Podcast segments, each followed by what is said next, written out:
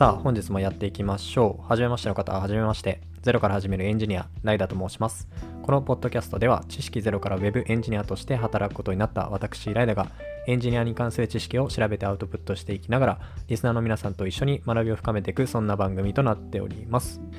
はい、ということで皆さんお久しぶりです。ちょっとね、久々の更新ということで、原曲やっていきます。でね、まず本題に入る前に一つ報告させていただきたいんですけど、これね、ツイッターでも言ったんですけど、3月23日で、えー、23歳を迎えました。ありがとうございます。で、まあ、23歳になって何やっていきたいかっていう話はね、ぐだぐだ話すと、まあなんだろう、本題についてね、話せなくなっていくんで、簡単にね、一言で言うと、まあ、いろんなことにチャレンジしつつ、まあけど、急ぎすぎずにね、えー、ゆっくり自分のペースでいろんなことにね、挑戦できたらなというふうに思っています。そういった一年にしていこうかなと思っておりますので、そのチャレンジっていうのも、まあ、今まさにやってるこのポッドキャストもそうですし、まあ、また新たにね、やりたいことだとか、いろいろあるんで、まあ、そういったこともやっていきながらですね、こう、行き急ぎすぎずに、自分のペースでね、しっかり、えー、積み重ねてやっていけたらなというふうに思っておりますので、えー、応援のほどよろしくお願いいたします。ということで、早速本題いきます。えー、今回のお題は、IT 業界で働く必須スキルは？ということでやっていきたいと思います。じゃあね、もう結論から言っちゃうと、IT 業界で働く必須スキルとは、それは SQL です。はい、これ聞いてくださってる方で、えー、異論は認めます。まあこれはね、すごいもう個人的な意見なので、まあそこをね、ご了承いただければと思うんですけれども、はい、でね、もう結論を言っちゃったので、えー、今回話していく流れを説明します。はい。で、話していく流れはこんな感じになっております。はい、1つ目、SQL とは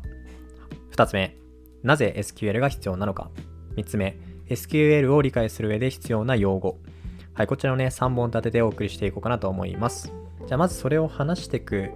前になんでこの話しようかなって思った経緯ですね。まあ、最近だと、まあ、ちょっと上げられてないんですけども、えー、フロントエンドに関してずっと連続して上げてきたんですね。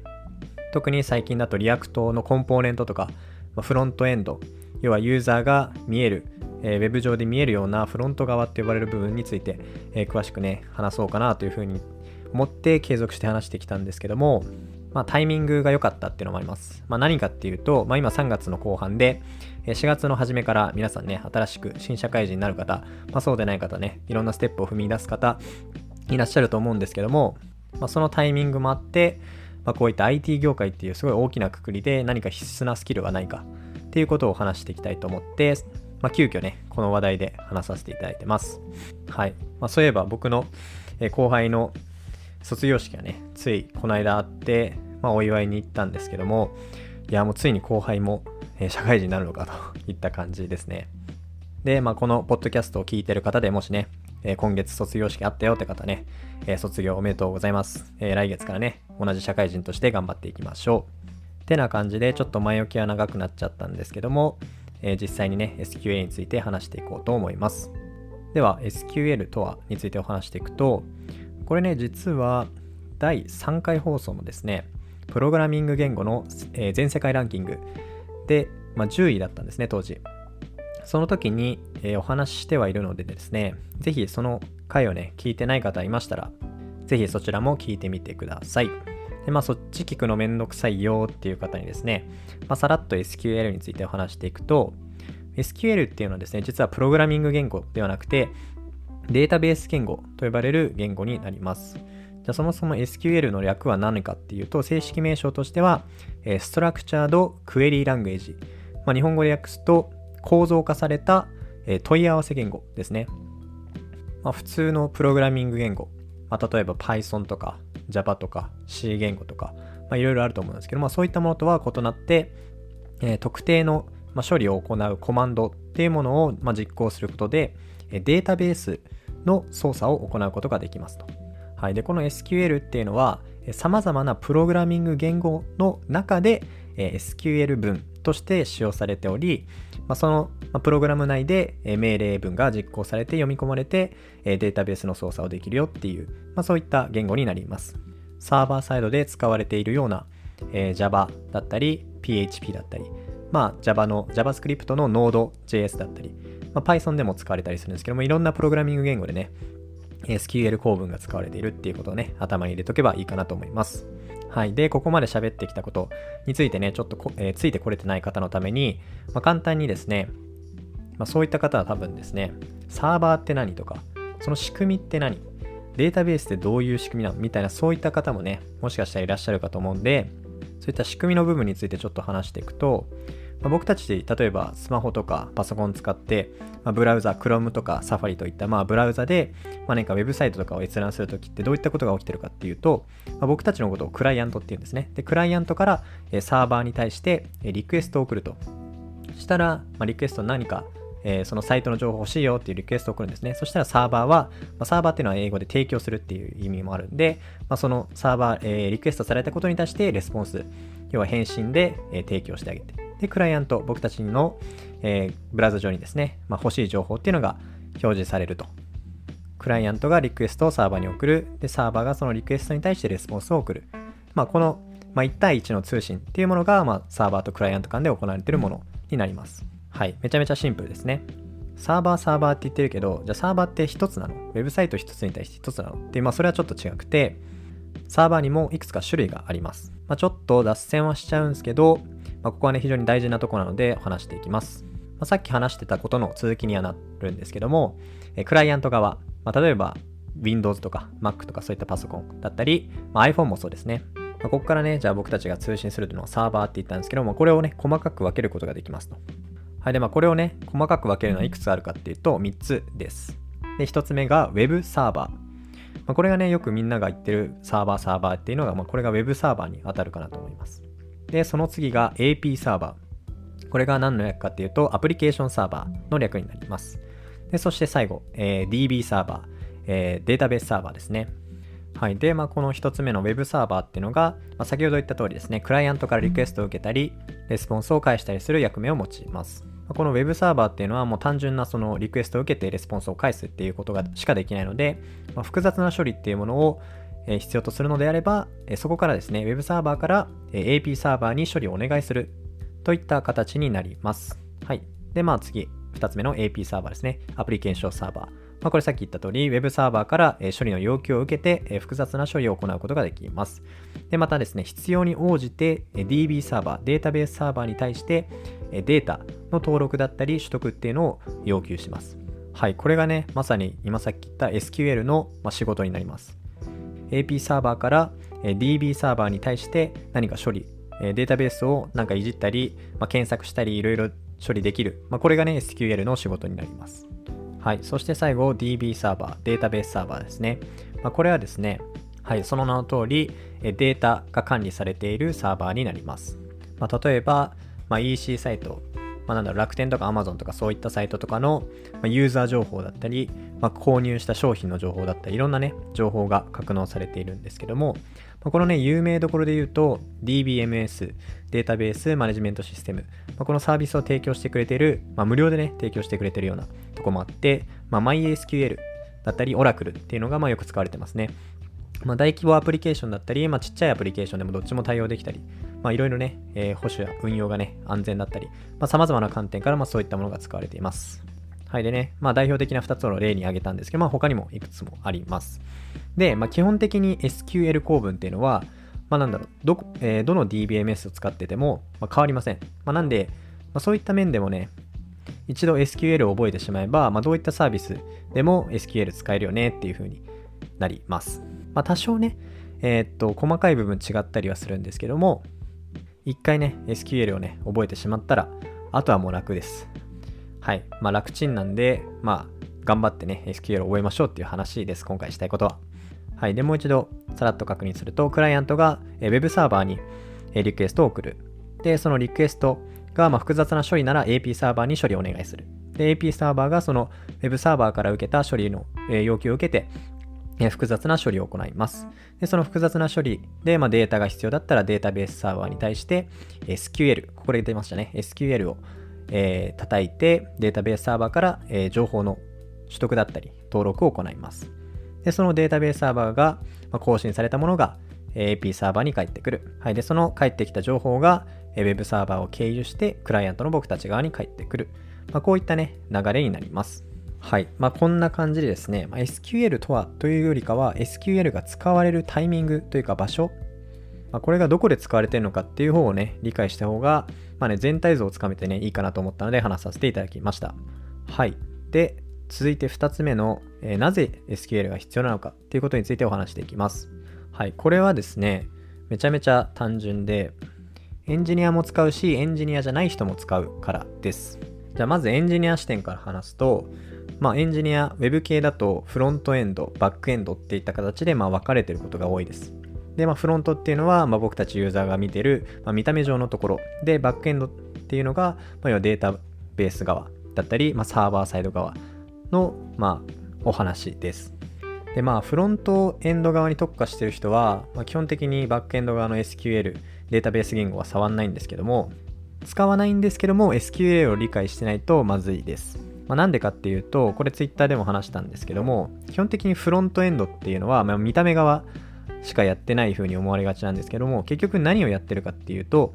データベースに登録されたいろんな情報、例えばユーザーの情報だったり、まあ、さっき言った通り、Amazon とか楽天とかで言ったら購入した情報、購入履歴とか、まあ、そういったいろんな情報があって、まあ、その情報っていうのをただ見た目に加工してなんだろう、装飾して、まあ、うまいことすごい綺麗なデザインを組んで、えー、画面に表示してあげるっていう、まあ、そういった部分だけなんですね。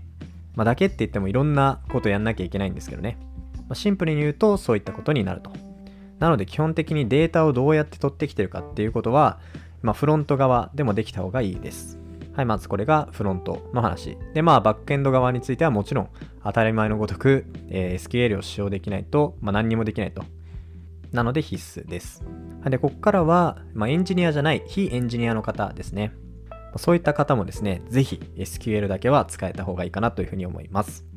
まだね、IT 業界で働き出して、まあ、半年そこらの小僧がね、何か言ってるわっていうふうにね、思わずにですね、ぜひね、IT 興味ある、エンジニアになりたいって方が多分聞いてくださってると思うので、本当にそういった方はぜひ覚えていただきたいと思います。なんかまだ必須ではない感じだとは思うんですけど、まあ、これからどんどん必須スキルになっていくと思います。例えばですけど、上司に、えーと、データベースからちょっと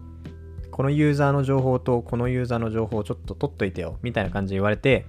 うわ、無理無理ってなるよりも、あ、わかりました、すぐじゃあやっときますね、つって SQL データベースに叩いてその情報を持ってきてみたいな、まあ、そういったことができる方が、まあ、どう考えてもいいですよね。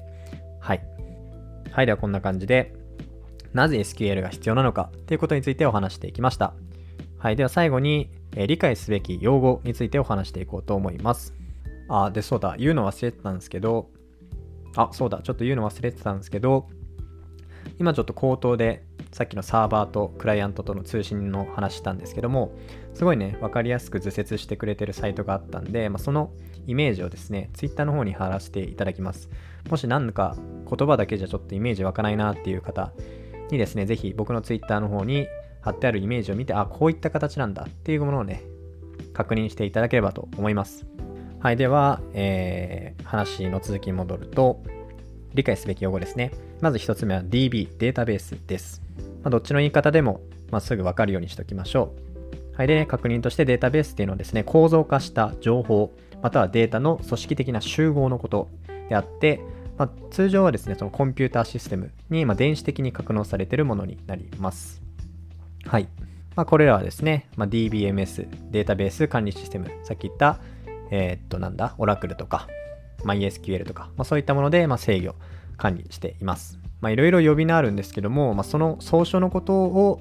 指して、まデータベースって言ったりもするんで、まあ、ちょっとなんだろう、講義的な意味にもなります。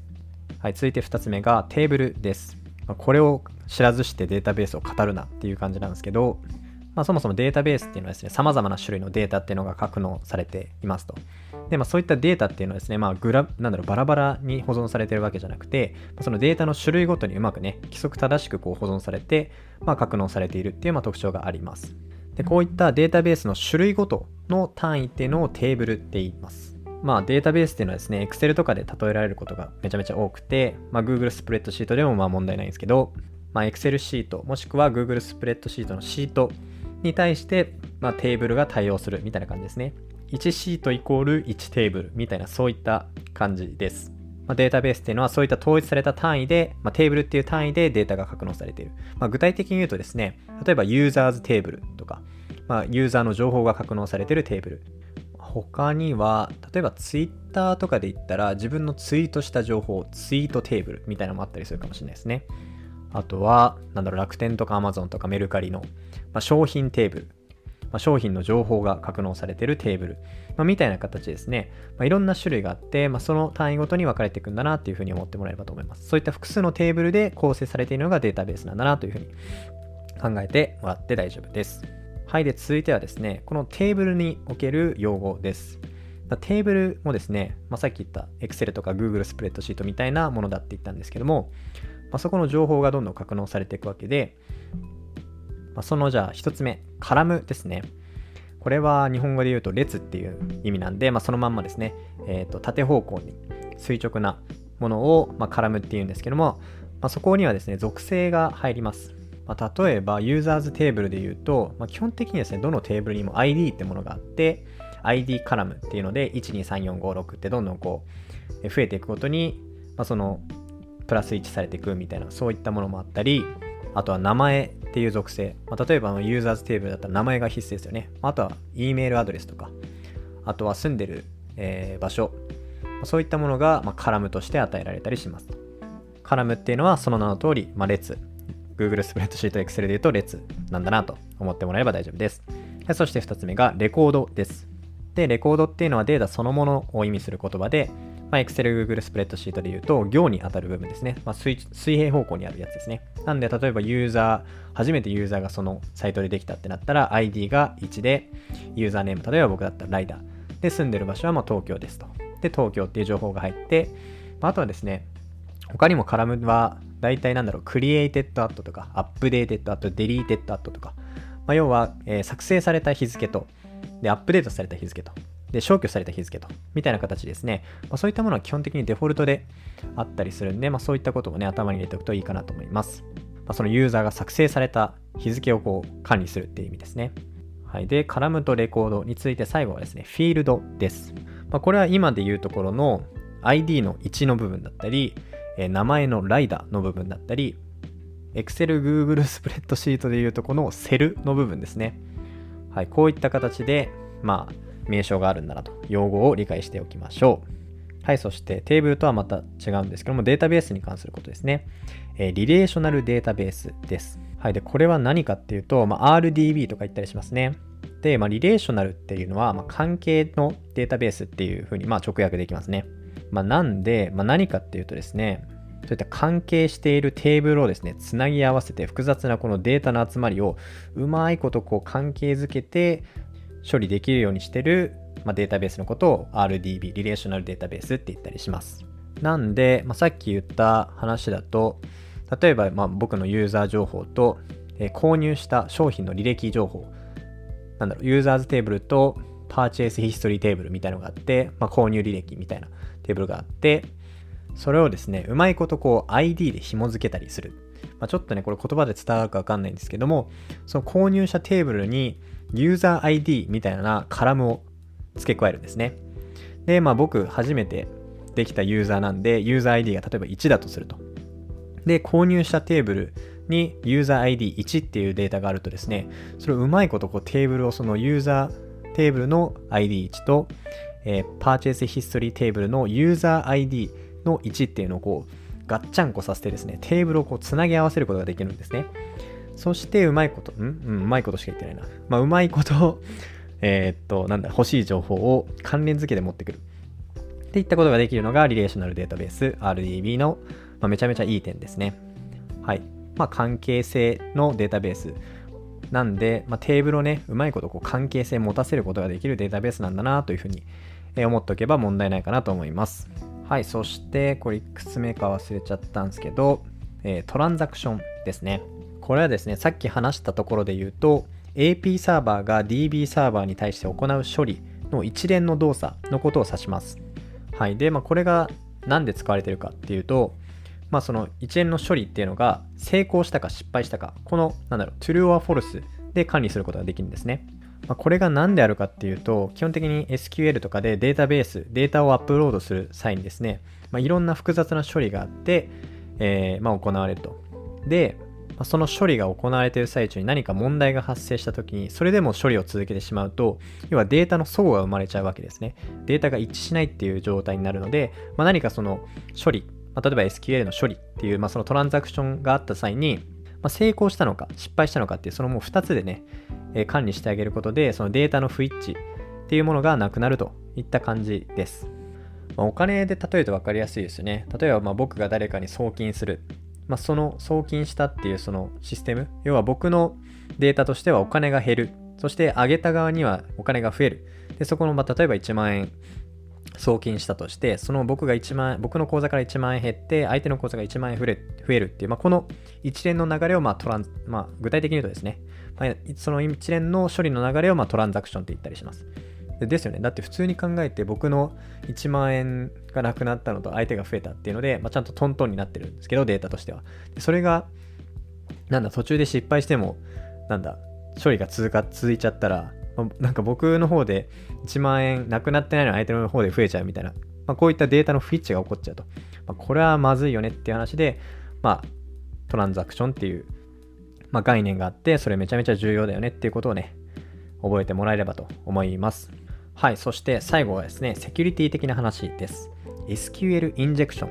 まこれは何かっていうと、データベースの、ま脆弱性、ま弱いところをね、利用した、まサーバー攻撃、不正アクセスの総称のことを言います。まあ、要は悪質な、ま不正な SQL 文、SQL 構文をですね、データベースサーバーに送り込んで、まデータベースの改ざんを図ったりとか、ま重要なデータベースの情報を引き抜いたり、そういった悪質なサーバー攻撃のことを言うんだなと思ってもらえれば大丈夫です。まあ、データっていうのをね、扱っていく上で非常にセキュリティとはもう密接な関係があるので、まあ、そういった意味ですね、SQL インジェクションっていう、まあ、そういったね、まあ、良くない、ま、サーバーの攻撃があったりするんだと。ま、それを対策して、しっかりね、安全に、ま、保守運用できるような、ま、そういった、えアプリのまあ、構築をしなきゃいけないんだなというふうにですね、少しでも思ってもらえればなと思って、まあ、こういったものがあるっていうことを紹介していきました。はい。はい、で、まあ、ちょっと余談にはなっちゃうんですけど、僕の42東京の友達がですね、Go 言語、最近流行りの Go 言語で、まあ、バックエンドについて学んでましたと。で、そこで SQL インジェクションについてまとめた記事が最近ですね、上がっていたので、まあ、それをぜひね、まあ、よくわかんないですけど、Go 言語で学んでてっていう方にはですね、そちらね、見てもらえると、すごくわかりやすく書いていたので、参考にしてもらえればと思います。はい、概要欄の方に貼っておきます。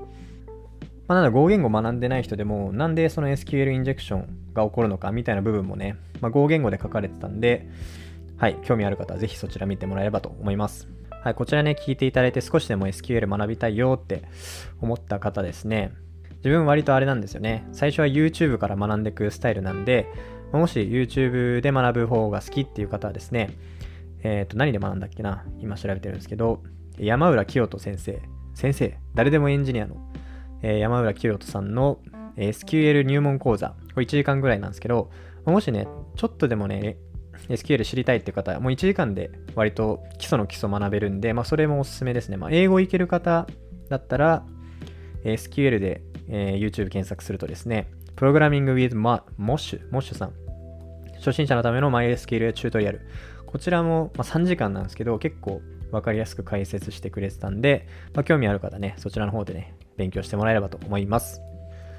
はい。てな感じでいかがだったでしょうか？今回の放送でわからなかったこと、またですね、関連する、特に SQL に関連するおすすめのサイトなどありましたらですね、ぜひ共有していただきたいので、この第、えー、45回の IT 業界で働く必須スキルはにのツイートにですね、ぜひコメントもしくはハッシュタグゼロから始めるエンジニアでツイートしていただけると嬉しいです。やる気になります。ということで、はい。Twitter のアカウント名はですね、ライダーとゼロから始めるエンジニアです。ぜひね、フォローの方よろしくお願いいたします。というわけで最後まで聞いていただきありがとうございます。えー、皆さんがですね、ゼロから簡単に学んでいけるそんなポッドキャストにしていこうと思いますので、これからもよろしくお願いいたします。ではではそんな感じで今回の放送終わりにしたいと思います。それでは、バイバイ。